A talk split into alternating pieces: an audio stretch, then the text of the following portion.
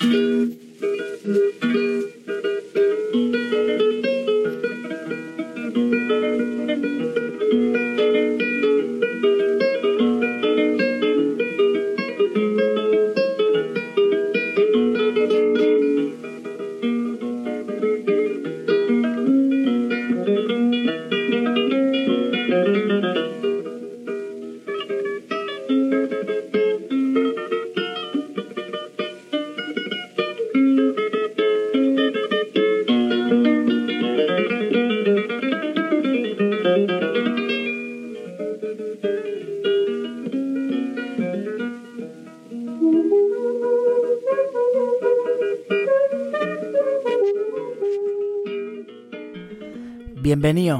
Café de Silverio, una taberna flamenca en la que nuestros clientes, que nos han añorado durante estos meses quizás, también escriben en la puerta del baño. Nosotros no nos resignamos a la contemplación y antes de condenarles a la lejía o a la eternidad, quién sabe, vamos a contestarles y a comentarles desde aquí, desde Radio Casina en Extremadura, así como a través de las diversas ondas libres que difunden estos quejíos empezando por nuestra querida Radio Almaina de Granada, la emisora que escucha Morente desde su trono eterno en el Albaicín. Antes de comenzar esta nueva cosecha del Silverio, queremos mandar un abrazo y desear larga vida a nuestra anterior casa, Radio Ela, eh, que ocupara nuevo emplazamiento físico en, en Villaverde. En la barra de este café siempre habrá una pegatina de la emisora libre autogestionada de Madrid y ojalá que pronto volvamos a coincidir. Fuerte abrazo, compañero. Hoy vamos a comentar una de esas pegatinas que han aparecido, una que, bueno, está de, tremenda actualidad, que dice tren digno para Extremadura. Y es que los extremeños están cabreados. Solo quien ha viajado alguna vez en una tartana con origen o destino en la dehesa sabe lo que es sufrir un servicio que el Estado dispensa únicamente como castigo o como recochineo, que no sé qué es peor.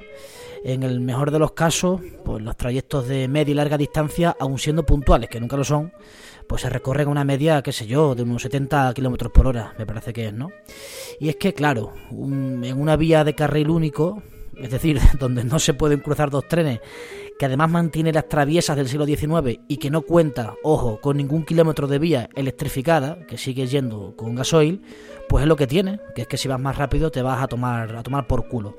Lo de las vías electrificadas es la hostia. Este que les habla, que es extremeño, pues la primera vez que vio una catenaria en una vía férrea mmm, pensó que había llegado a Cabo Cañaveral, eso es verdad. Eso decíamos en el mejor de los casos, porque el normal de los casos es sufrir retrasos de horas, averías en medio del campo, vagones sin luz eléctrica ni calefacción, incendios de, de motores, gotoras que producen cortocircuitos dentro de los vagones de pasajeros, descarrilamientos varios, el último el de ayer, y peripecias pues acojonantes, ¿no? Solo el primer día del año hubo tres incidentes que culminaron con los pasajeros viajando en tres medios de transporte diferentes. Empezaron en tren, luego en autobús y remataron en taxi. ¿no?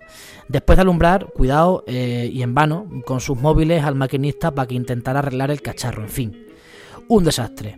Sea como fuere, no vamos a vociferar eh, aquí proclamas contra esa caterva de hijos de puta que conforman pues todos los ministros de fomento del Estado, los presidentes de la Junta de Extremadura y esos mercenarios con título de consejero autonómico. Tampoco vamos a quejarnos de que cada vez que un nacionalista periférico levanta la mano, pues nos quitan a los del sur un cachito de hospital, un poquito de carretera o cinco ruedas del tren. Esto último, por cierto, es que parece que no puede hacerse sin que las izquierdas, aberchales o cuperas y, en fin, sesópatas de banderas en general, le quiten a uno el carnet de socialista. Eh, porque, bueno, como Marx nació en Guernica y Bakunin en el Ampurdá, pues los socialistas españoles no podemos dar lecciones de ningún tipo. Lo que sí vamos a hacer hoy es escuchar flamenco, que es lo que nos gusta, y de paso cuestionar desde la raíz la idea misma del ferrocarril, porque es verdad que nos cuesta muchas penurias a los extremeños y a otros habitantes de España, y que a nadie gusta pues que le desprecien con tanta desfachatez, pero quizá y a pesar de todo, mantenernos tan aislados del mundo es la única forma de seguir siendo eh, paupérrimamente libres o libremente pobres. Si el tren sirvió para horadar paisajes, sustraer materias primas al medio rural, transportar soldados reclutados en los pueblos, secuestrar de sus tierras a millones de campesinos que iban a recolocarse en las nuevas zonas industriales, eh, transportar guardias civiles y, en fin, extender el turismo por todo el mapa, si el tren ha traído tantas cosas malas y todas sin excepción unidas a la ampliación del sistema capitalista más feroz, quizás, y sé que estoy un poco loco, quizás seguir perdiendo el tren del progreso sea la única, la última garantía de seguir siendo bueno, de vivir al ritmo con el que la Tierra nos alimenta. Empezamos.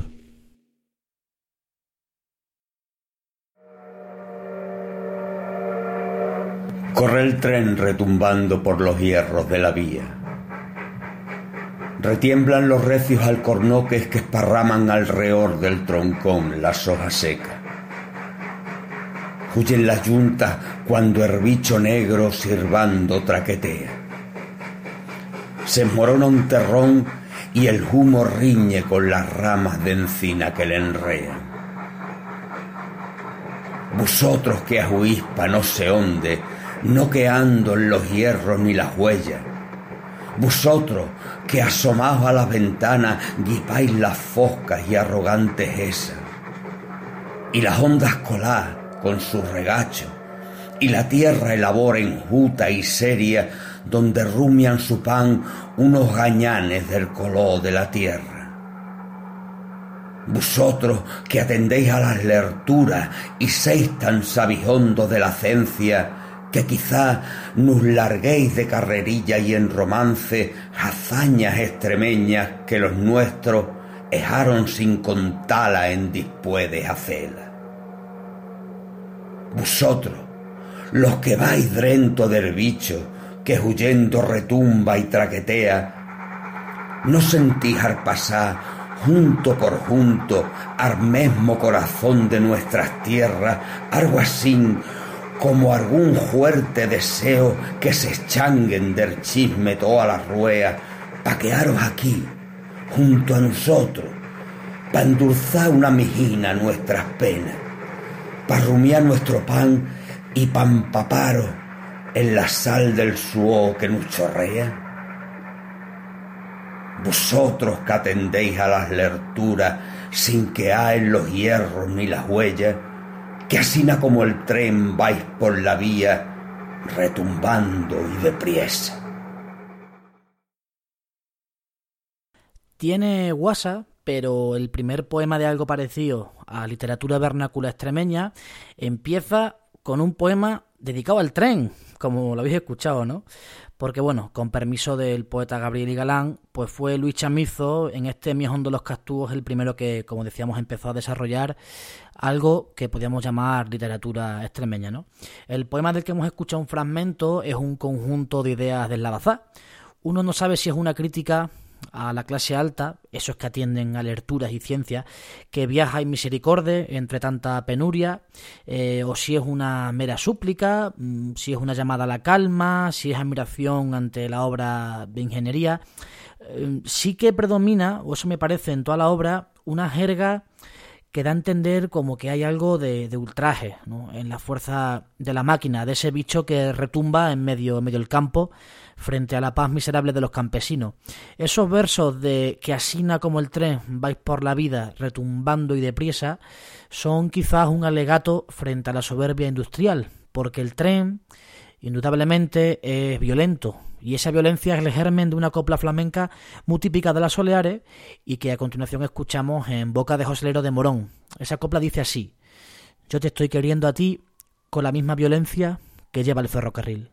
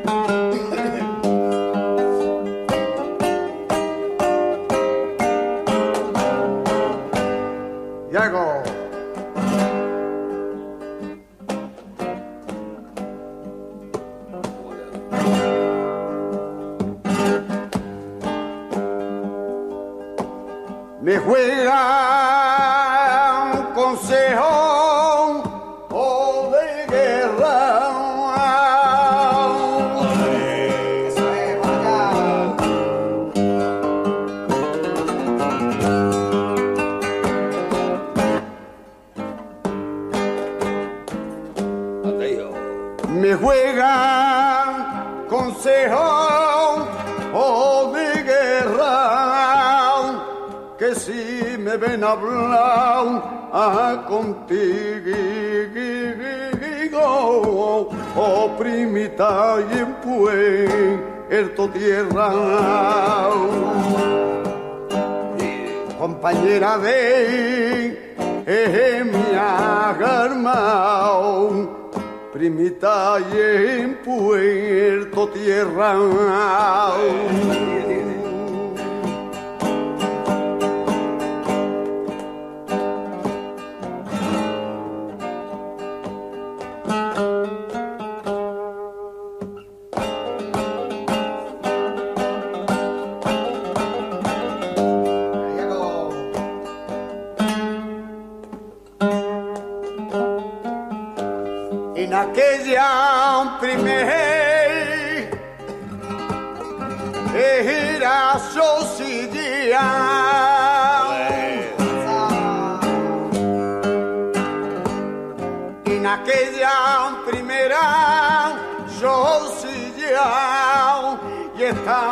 perrengue y el juego o mirar cielo y mar maravilla.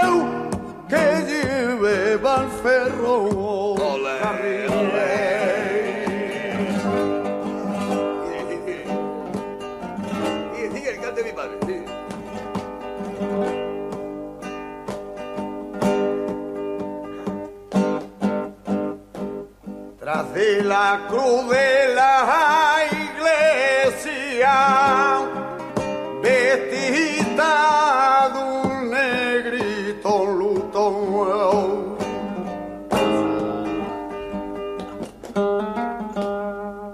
Y harta fatiguita tiene,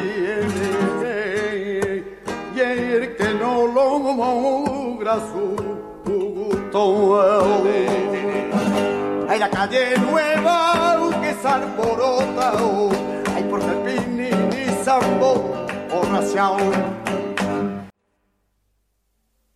Tremenda soledad de José Lero y tremenda copla. Eh, vamos a seguir eh, haciendo hincapié mm, o señalando que reclamar un tren digno, aun cuando estemos de acuerdo, no deja de ser un poco iluso, porque el tren, como toda obra de ingeniería que se escapa a los posibles de una asamblea libertaria, una comuna hippie o una comunidad de vecinos, como toda empresa que implica al capital y al Estado, va a estar siempre destinada a apuntalar el sistema. Lo ha sido así siempre. Eh, que nos pongan el caramelo este de que si nos sirve para conectarnos con nuestros amigos, que para ser viajeros y esas cosas, mm, es una chuminá. Porque lo fundamental y lo único que justifica que un Estado se gaste tal cantidad de dinero es que sirve para facilitar el tránsito de mercancías y de mano de obra que a veces parece que se nos olvida. La historia lo demuestra. El primer tren andaluz mm, se construyó entre Jerez y Puerto Real eh, para transportar el vino que se hacía en Jerez hasta, hasta el puerto para que fuera camino del Reino Unido. Eh, mirad la casta de ilustres jerezanos, y los empresarios y señoritos que vienen de allí, desde Primo de Rivera hasta Ruiz Mateo, y entenderéis bien a quién benefició el primer ferrocarril del, del, sur de España. El resto de trenes andaluces y de tierras del sur fueron para lo mismo. El Estado ponía las infraestructuras que los caciques necesitaban para montar su imperio. Al abrigo de esas vías, lógicamente, pues se generaban unos puestos de trabajo, unas migajas, no nos engañemos, eh, que siempre pues es la zanahoria que se nos ha puesto y se nos pone a la gente de a pie para que justifiquemos, incluso para que deseemos un modelo de desarrollo ferroviario que en España está diseñado en pro del beneficio de una jauría de señoritos. Eh, nos gastamos un montón de dinero público en un transporte que aumenta las desigualdades sociales y encima tenemos que andar mendigándolo. Eh, cuando no se construía para el tráfico de mercancías, se construía para el traslado de obreros. Y es ahí por donde el tren pues entró en, en la vida cotidiana de muchísima gente. Eh, hay multitud de letras flamencas sobre este tema. Eh, el tren es muy habitual en muchas coplas, pero quizá una de las más famosas y que a lo mejor conocéis es esa que canta el Chando Lobato por, por alegría, cuando dice en ese tren chiquetito de Matagorda, que para arrancarse hacen falta palmitas sordas, si no hay salero niña, se duerme el maquinista y el fogonero. El tren de Matagorda era el que trasladaba precisamente a los gaditanos al, al astillero de la factoría de, de Matagorda. El tren, por tanto, estaba unido en la mente de la clase humilde a la posibilidad de obtener un empleo bien directa o indirectamente. ¿no? La llegada del ferrocarril era siempre una buena noticia, en lo que constituye otra pirueta genial más del caciquismo de Estado. Es una especie de vivan las caenas, pero en versión laboral. A continuación mm, vamos a escuchar unas bulerías maravillosas de María la Burra, una fantástica cantadora jerezana, que retrata muy bien esta escena, eh, esta circunstancia que comentábamos. Eh, dice María, en la máquina pita en la estación de Altronera, los gitanos corriendo, que ha llegado la máquina utrera, que arrastra los vagones, que acarrea la comida para toditos los trabajadores. Pudiera parecernos al principio que habla de una llegada de alimentos sin más en tren, ¿no? Pero esa puntualización final de que acarrea la comida para todos los trabajadores no deja lugar a dudas. El tren no trae alimentos a, la población, eh, sino mm, se la trae a los trabajadores. Es decir, el tren, otra vez, otra vez más, como sustento, como anhelo y como oportunidad.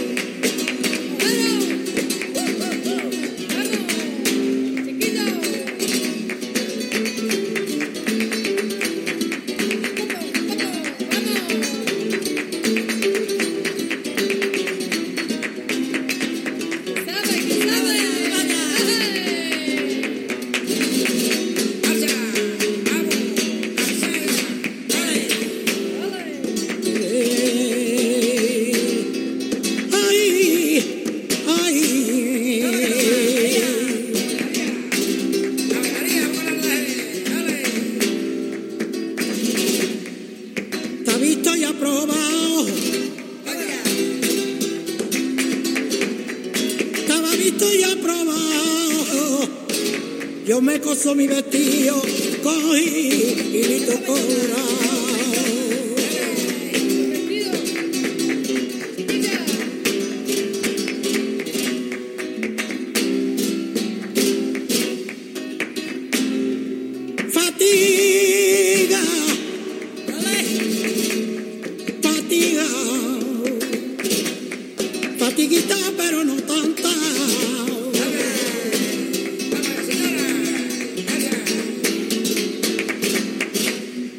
fatiga pero no tanta, fuerza de golpe y golpe, hasta el hierro se quebranta.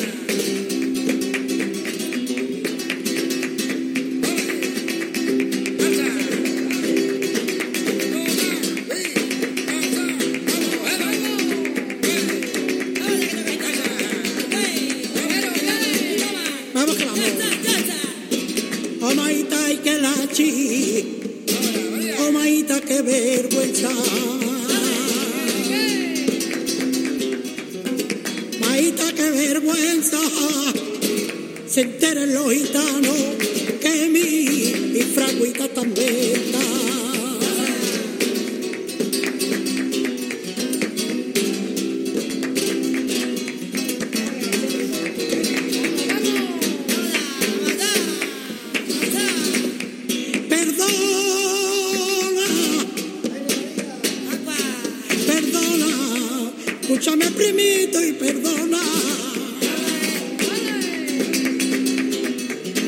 Escucha prima y perdona, no te con tus amigos, tú no, o nombra mi persona.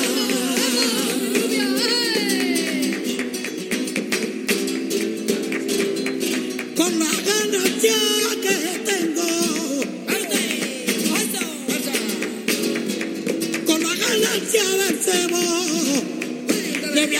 mi Manuela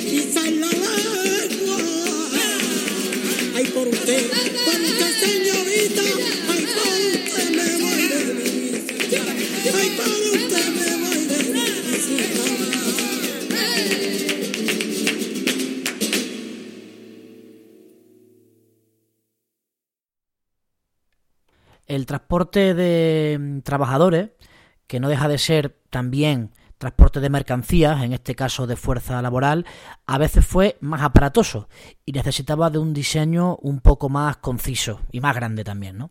Estamos hablando de la planificación estatal para favorecer los flujos migratorios, de la sustracción de fuerzas de trabajo a las comunidades rurales, fundamentalmente Galicia, Murcia, Extremadura y Andalucía, para entregárselas a las comunidades cuya industria se quería impulsar, eh, principalmente Cataluña, Madrid y País Vasco. En el Museo eh, de, Historia de la Emigración, que está en San Adrià del Besós, en Cataluña, eh, podemos encontrar algunos de esos vagones de los que podríamos llamar trenes del, del Infojobs. Es un museo dedicado a la memoria y al sufrimiento de, de tantos y tantos migrantes.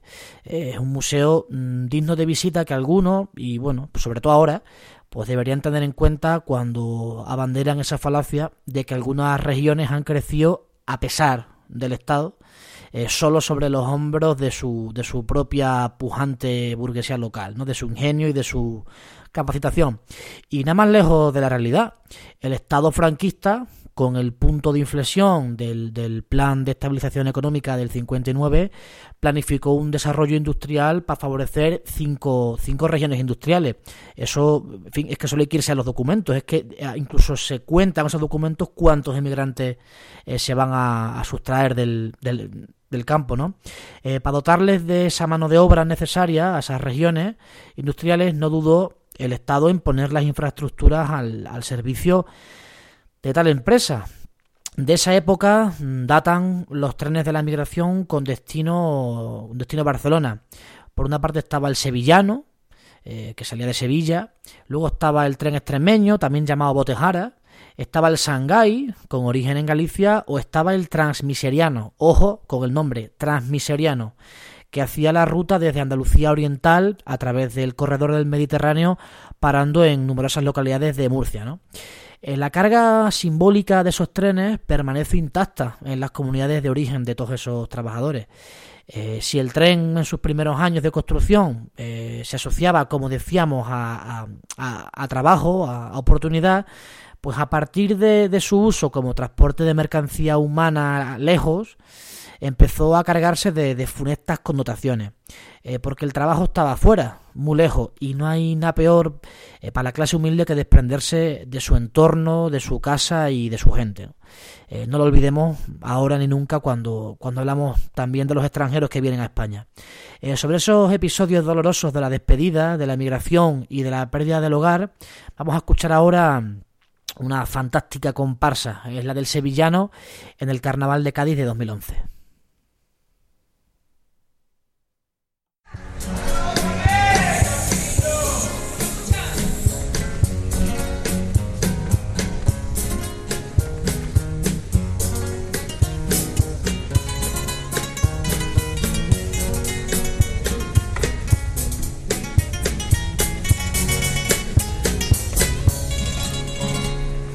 Hace 50 años un tren que llamaban sevillano.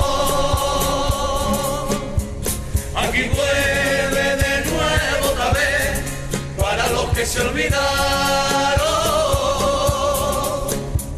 Ese tren donde muchos subieron, aun sabiendo que no volverían buscando otra vida, cantando se fueron de su Andalucía.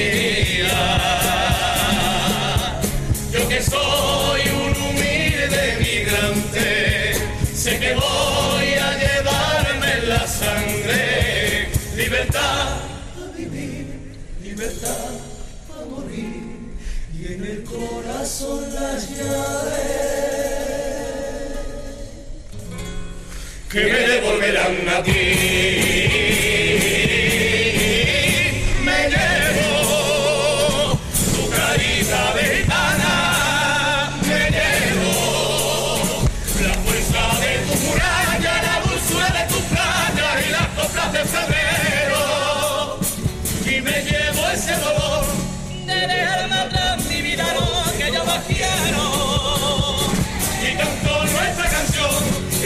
Que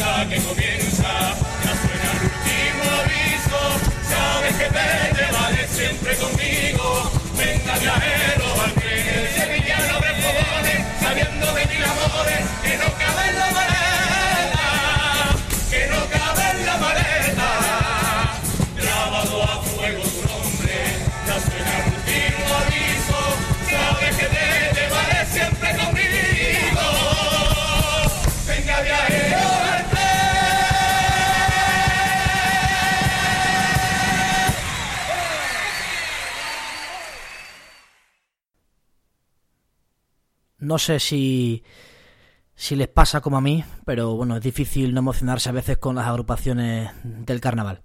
Eh, vamos a seguir eh, una cosa que siempre me ha fascinado, es el clasismo descarado del servicio de ferrocarril. Hasta hace no mucho pues se viajaba en primera, en segunda o en tercera. Eh, tenías que elegir la clase, la clase. Si es que al final va a resultar que los de Renfe son, son marxistas, ¿no? En fin, denominaciones aparte, eh, ¿cómo coño es posible que haya distinciones en un servicio público?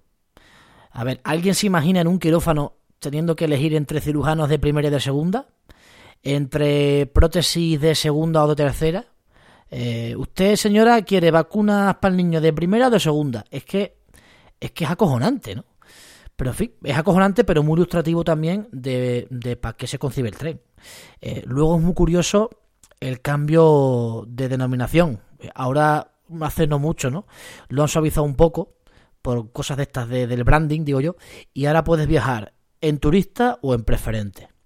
Pero es que la clase turista es la más pobre, es la más barata. Digo, pero, pero si los turistas hay que tener dinero para ser turista, en fin. Acordaos de mí cuando dentro de muy poco le cambien el nombre y se llame viajar en clase viajera o aventurera. Ya veréis.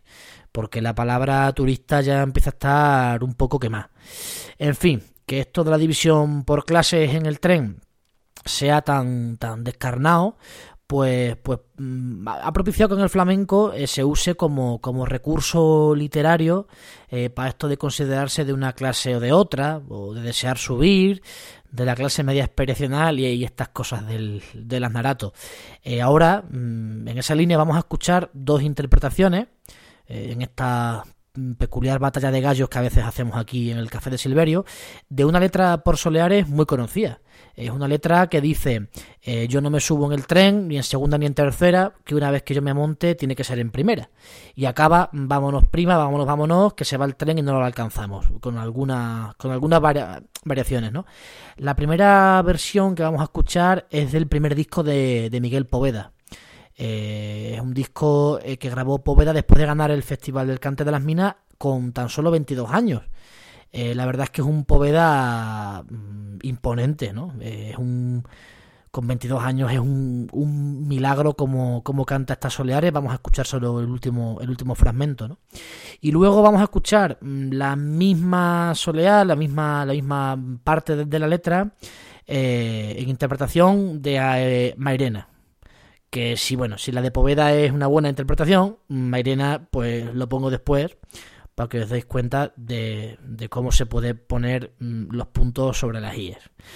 Eh, en fin, me gustaría que prestarais atención a, a la forma en que el toque y en general toda la interpretación se va como apresurando eh, para ilustrar de forma tremenda eso de que se va el tren y no lo, no lo alcanzamos. Vais a ver que, que al final, cuando la soledad rompe, eh, se va como acelerando y, y, bueno, es una, es una ilustración de la letra preciosa y maravillosa.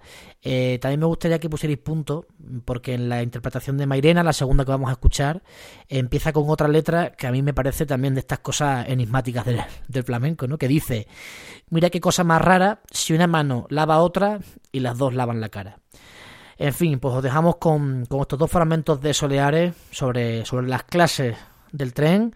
La primera de, de Miguel Poveda de su, de su disco Viento del Este, que grabó con tan solo 22 años, y la segunda de una interpretación histórica de, de Antonio Mairena. A disfrutar por Soleares.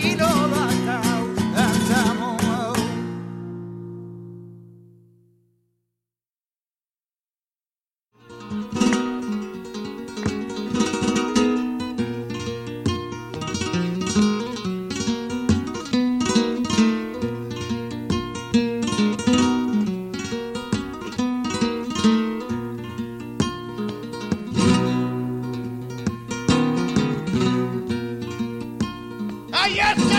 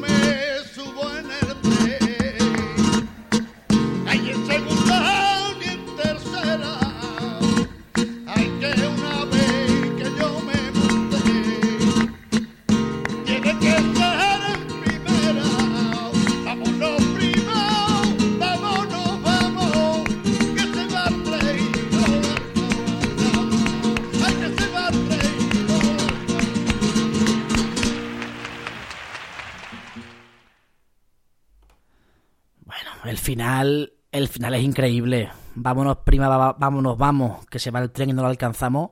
Nos parecía de verdad que el tren se, estaba yendo ya. Es que, en fin, son estas cosas del flamenco que a veces se, destacan, se destacan poco, que su capacidad para dibujar escenas con, con, con su propia musicalidad. En fin, se les dice a los extremeños que en 2020 y tantos van a tener un tren digno. Pero un tren digno, o sea, de los de verdad. Un ave, eh, ni más ni menos que un ave. Es un disparate que, mm, por desgracia, siempre encuentra cómplices entre los habitantes de los puntos de destino. Eh, parece que uno se siente agasajado por la llegada de esa obra genial que es la, que es la alta velocidad. El modelo de AVE en España es un, es un cachondeo. Eh, somos el país del mundo, me parece, que con más kilómetros de trenes futuristas. Así que, bueno, la idea, no nos engañemos, es genial. Desde un punto de vista genial. Es decir, se desgracian los servicios públicos, se empobrecen y se destrozan para luego venderte una panacea salvadora que cuesta una millonada, ¿no? Se hace con el tren, pero bueno, también con la educación, con la sanidad. Los únicos beneficiados en toda esta martingala son evidentemente los adjudicatarios de unas obras mm, costosísimas. Eh, Os podéis imaginar que son los florentinos y compañía. En España, la construcción del ferrocarril hasta unía desde el principio de los principios al pelotazo. Era una forma más o menos sutil de repartir dividendos entre los, entre los potentados. Eh, tomar contratos por aquí, por allá. Eh, no imagináis eh, la cantidad de apellidos y empresas ilustres que deben su fortuna a la construcción de, la- de las vías férreas. Pero es que la historia se repite siempre. Pero siempre, siempre. Os voy a poner un ejemplo que, bueno, que seguramente conozcáis. Y es Abengoa, ¿no? Esa empresa pufo, estafa, eh, cachondeo, que ha participado en las millonarias adjudicaciones del AVE. Pues esa empresa eh, está dirigida por los hermanos Benjumea. Este apellido ya igual os suena a los que lleváis viniendo al Silverio un año, ¿no? Porque uno de ellos, de los hermanos Benjumea, es el marqués de la Puebla de Cazalla, siendo objeto él y toda su familia de eh, algunas afiladas letras de Moreno Galván y Meneses que hemos escuchado ya por aquí. Mm, Os recuerdo aquella guajira que pusimos que se llama Una familia honorable, tremenda guajira. Bueno, pues esa se, se refiere no a ellos, sino evidentemente a su, a su estirpe, ¿no? El padre de estos hermanos Benjumea son los actuales eh, directores y presidentes de, de Abengoa.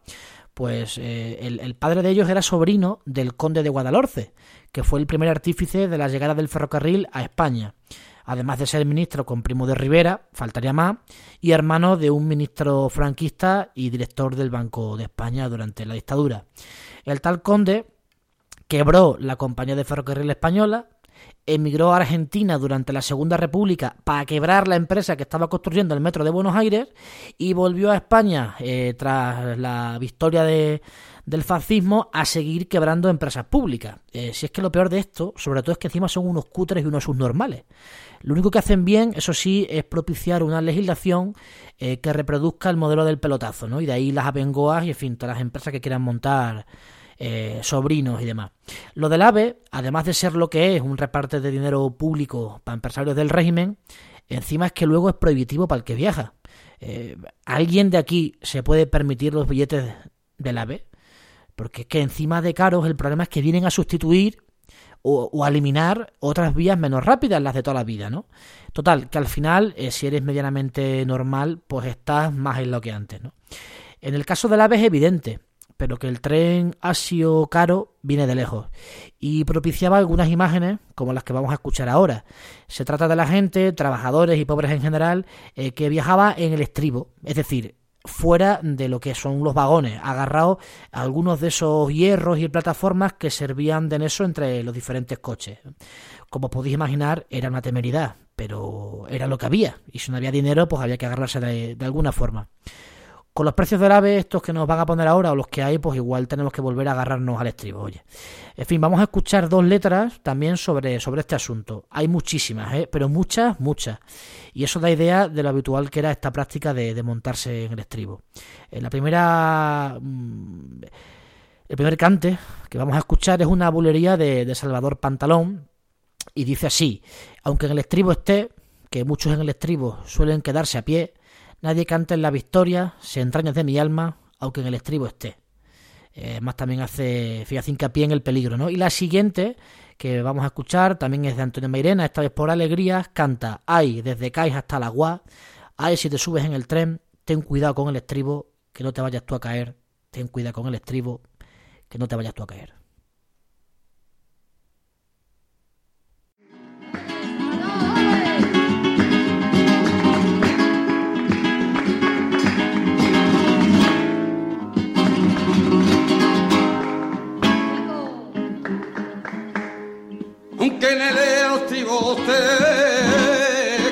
Mucho en el estribo suelen de quedarse a pie, que mucho en el estribo suelen de quedarse a pie. Nadie cante la victoria,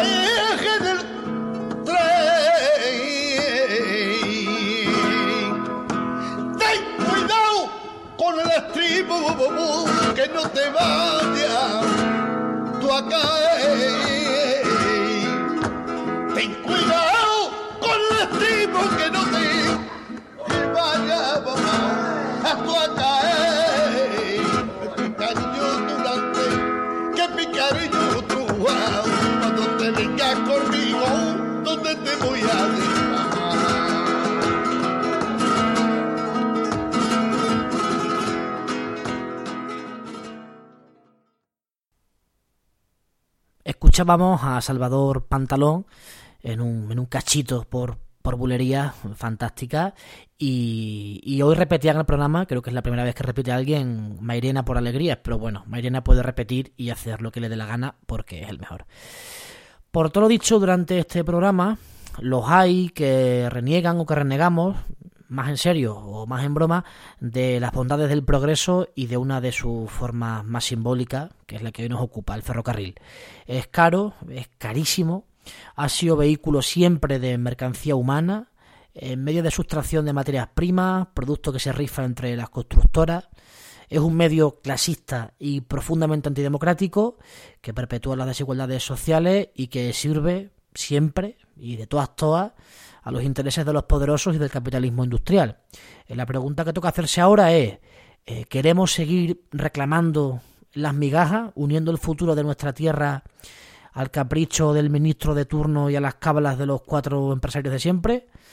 Bueno, pues quizás quizás mejor nos quedamos con nuestro poquito de miseria, ¿no? Porque bueno, eso eso sí que sabemos administrarlo bien, ¿no? Nuestra miseria de cada día esa la controlamos y mal que mal la vamos la vamos gestionando, ¿no? Esa reflexión que, puede hacerse, como decía, más en serio o más en broma o más, en fin, un poco más de una forma más, más cáustica, pues creo que es la misma que hace el cabrero cuando canta lo que le vamos a escuchar ahora en un retino. Eh, canta un fandango de Calañas que en su segundo lance dice eh, Calañas ya no es Calañas, que es un segundo Madrid. ¿Quién ha visto por Calaña pasar el ferrocarril a las 2 de la mañana? ¿no? Eso de que Calañas ya no es Calaña, que es un segundo Madrid, eh, conociendo cierto tipo de humorcillo del flamenco, conociendo a los de Calaña y conociendo al Cabrero, ya os digo yo que no es no es una cosa de orgullo, o sea, no es que digan que es un segundo Madrid como bueno, bueno, es que esto es que este pueblo es la hostia.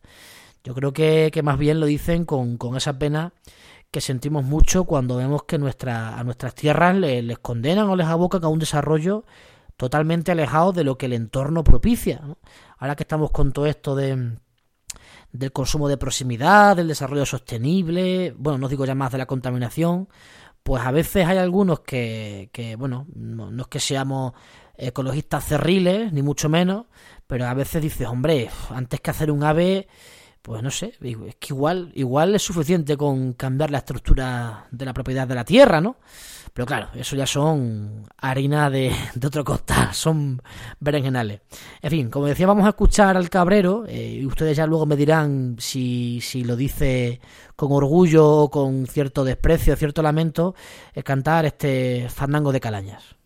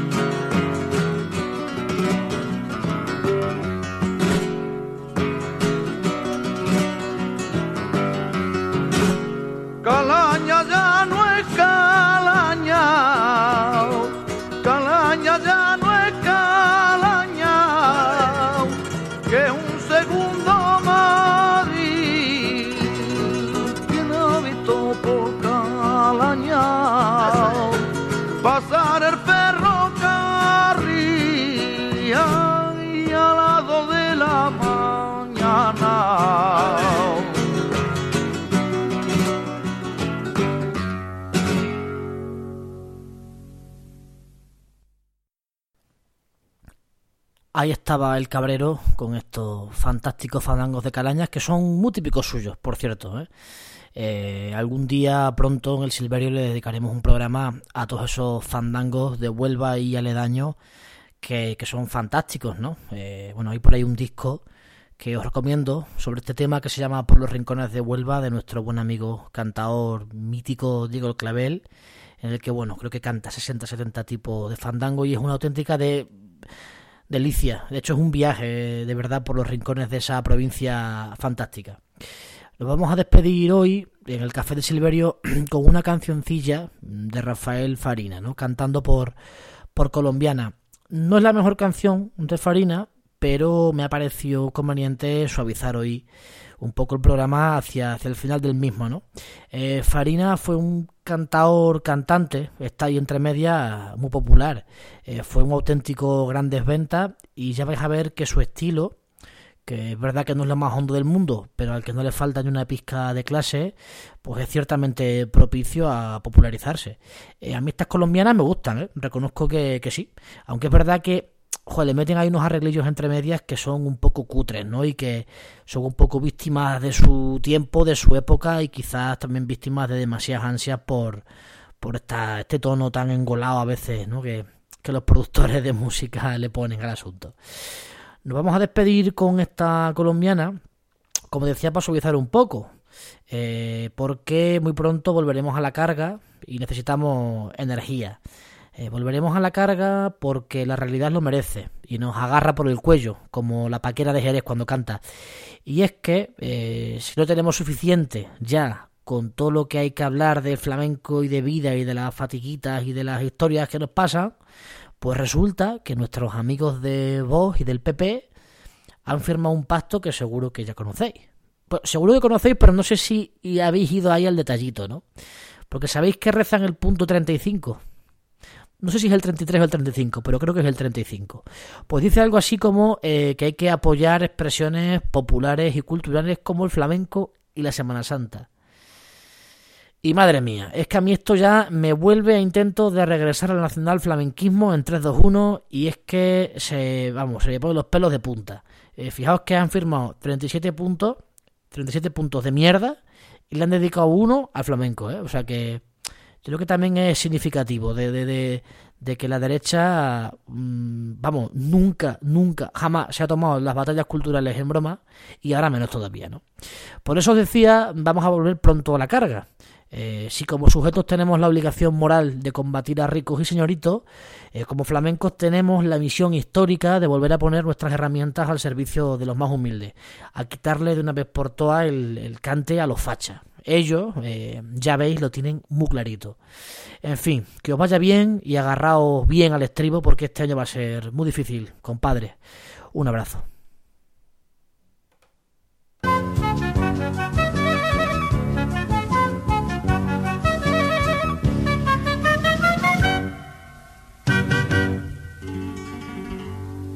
Quisiera cariño mío, quisiera cariño mío que tú nunca me olvidaras. Con tu labio y lo mío que en un beso se untara y que no hubiera en el mundo nadie que lo separara.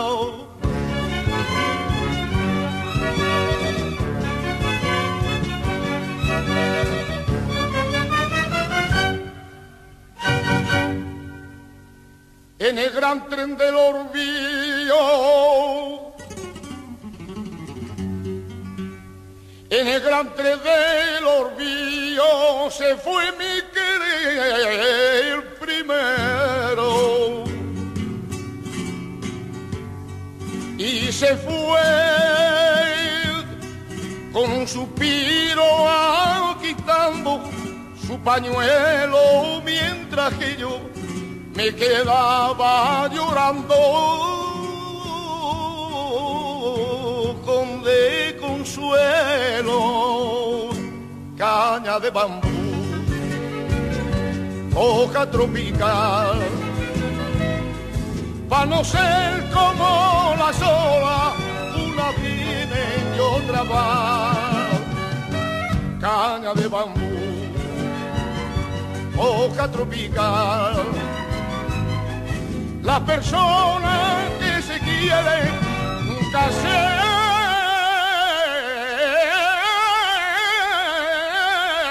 deben marciar.